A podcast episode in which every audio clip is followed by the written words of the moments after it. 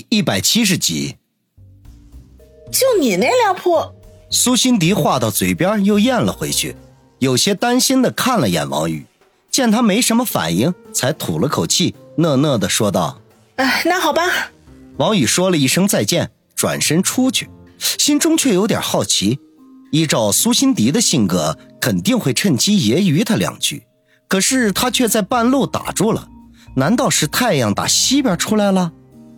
出了医院，他直接打车去陈六的修车行取车，在修车厂和陈六扯了两句，便开车回家。他身心俱备，必须要好好睡一觉才行。家里没人，他也落得个清静，换了干爽的衣服，连洗漱都省了，倒在床上蒙头大睡。这一觉睡得天昏地暗，等他被一泡尿憋醒的时候。惊讶地发现已经是半夜了，窗外仍旧下着淅淅沥沥的小雨，家人都已经入睡，变得静悄悄的。糟糕，睡过头了，忘记给苏辛迪送晚饭了。王宇拍着额头叫苦不迭。他既然答应了做苏辛迪的私人助理，就应该尽职尽责，没想到才上班第一天就给老板放了鸽子，也不知道这个嚣张的富家女会不会在医院里暴走。他忐忑不安地取出手机，想要看看有多少来电和短信没有收到，结果却发现手机竟然没电了，怪不得一直都没有动静。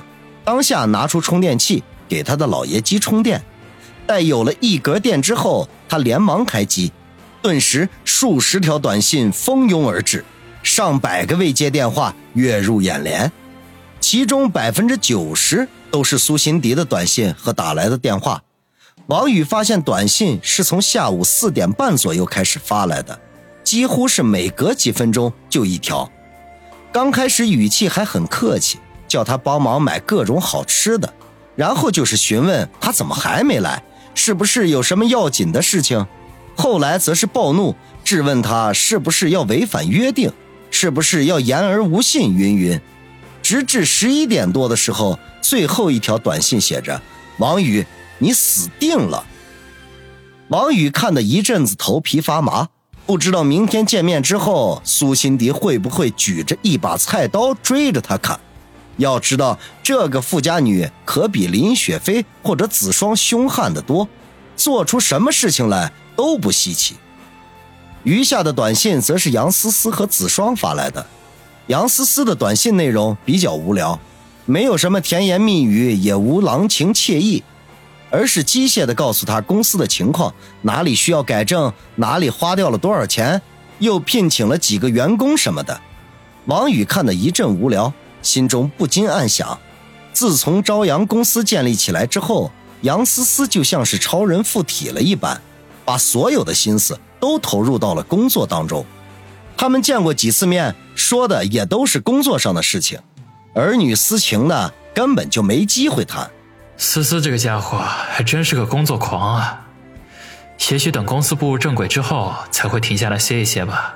王宇有些不忍的想，打算找个时间约杨思思出来放松一下，不要把自己搞得那么累。相比之下，子双的短信就充满了暧昧的味道。如果不是知道他底细的，肯定以为她是个放浪形骸的女人。其实子双除了在王宇面前毫无避讳之外，对于外人，还是保持着该有的距离和矜持的。就比如苏辛迪的那位朋友司马，在他面前大献殷勤，他基本上都是无视的，不时的就会显露几分天生的高高在上、拒人千里之外的感觉。看着子双留下的那些短信，王宇不由得会心一笑。虽然跟这个小魔女相处，随时有喷鼻血的危险，可是回想起来。却总能令人心中暖暖的，忍不住对他产生几分喜爱。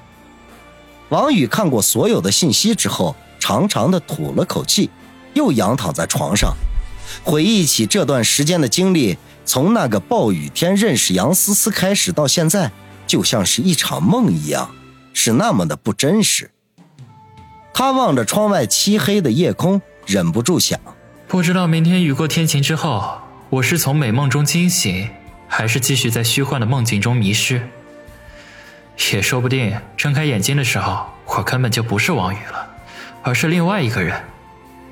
王宇只是那个人梦中的角色而已。想着想着，一阵倦意袭来，王宇再度陷入到了梦境当中。醒来时，家里已经没有人了。看看时间，居然快八点钟了。外面也是雨过天晴，清新扑面。梳洗完毕，换了衣服，王宇就开车前往医院。在出棚户区的路口时，顺手在早餐摊买了豆浆、麻花和油炸糕。早餐店虽然种类繁多，可是缺少路边摊的人情味。来到高级病房，王宇小心翼翼地推开门，发现苏辛迪正背对着门口躺在床上，也不知道他是睡着了还是清醒着。因为昨晚爽约，王宇的心中有愧，不敢弄出声音来，蹑手蹑脚地走到床边，将早餐放好，发现昨晚买的饺子已经被消灭一光，只剩下带着油渍的餐盒。餐盒的附近倒是两只空的矿泉水瓶子和几袋薯片的空包装袋，看样子应该是苏辛迪实在太饿吃光的。他有些过意不去，小心翼翼地将东西收拾好，然后轻手慢脚地走出病房，把垃圾丢掉。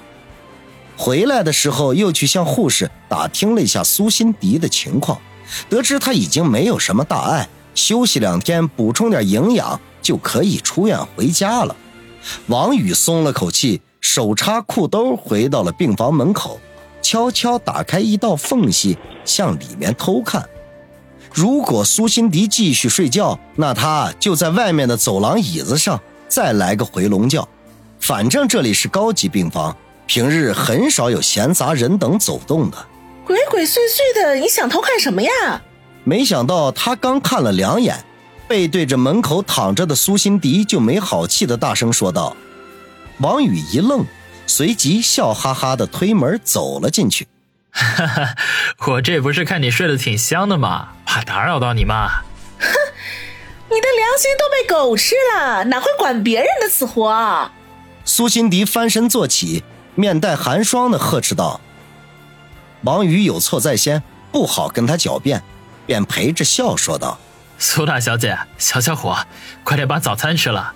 我跟你说，这个齐大师傅炸的麻花呀，那可是远近闻名的，吃的人络绎不绝，生意火爆到不行哦。我，你是说你为了给我买一杯豆浆和两根麻花，从昨天下午就开始去排队了，是这样吗？而且还是枕着被雨淋，整整排了一夜的队，是吗？苏辛迪打断他的话，愣愣地说。哇，苏大小姐冰雪聪明啊，果然名不虚传。你给我闭嘴！你当我是三岁小孩子那么好糊弄啊？你满嘴的鬼话，是不是连阎王爷都想骗？苏辛迪勃然大怒，气得整张脸都涨得通红。王宇，你知不知道我是病人？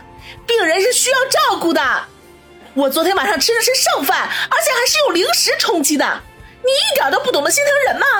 啊！就算我们是陌生人，我支付了报酬雇佣你，你也该尽职尽责吧？应该对得起那笔薪水吧？可是你看看你都干了些什么？下午没有按时出现，发短信不回，打电话不接，你到底想干什么呀？你！苏辛迪每质问一句，王宇便忙不迭的点头应是。昨天他失约，实在是违背了他做人的原则，内心的愧疚是再真实不过的。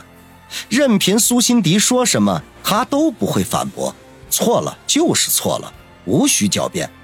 苏辛迪发了一通火之后，又哇的一声哭了起来，真是哭得闻者伤心，见者流泪啊！就连王宇也被感染到了，找了纸巾递给他，柔声的说道：“好啦，是我不对，我不该爽约的。”我不，我就要哭！从小到大还没有人对我这样的苏辛迪醒了一把鼻子，耍赖似的哭道：“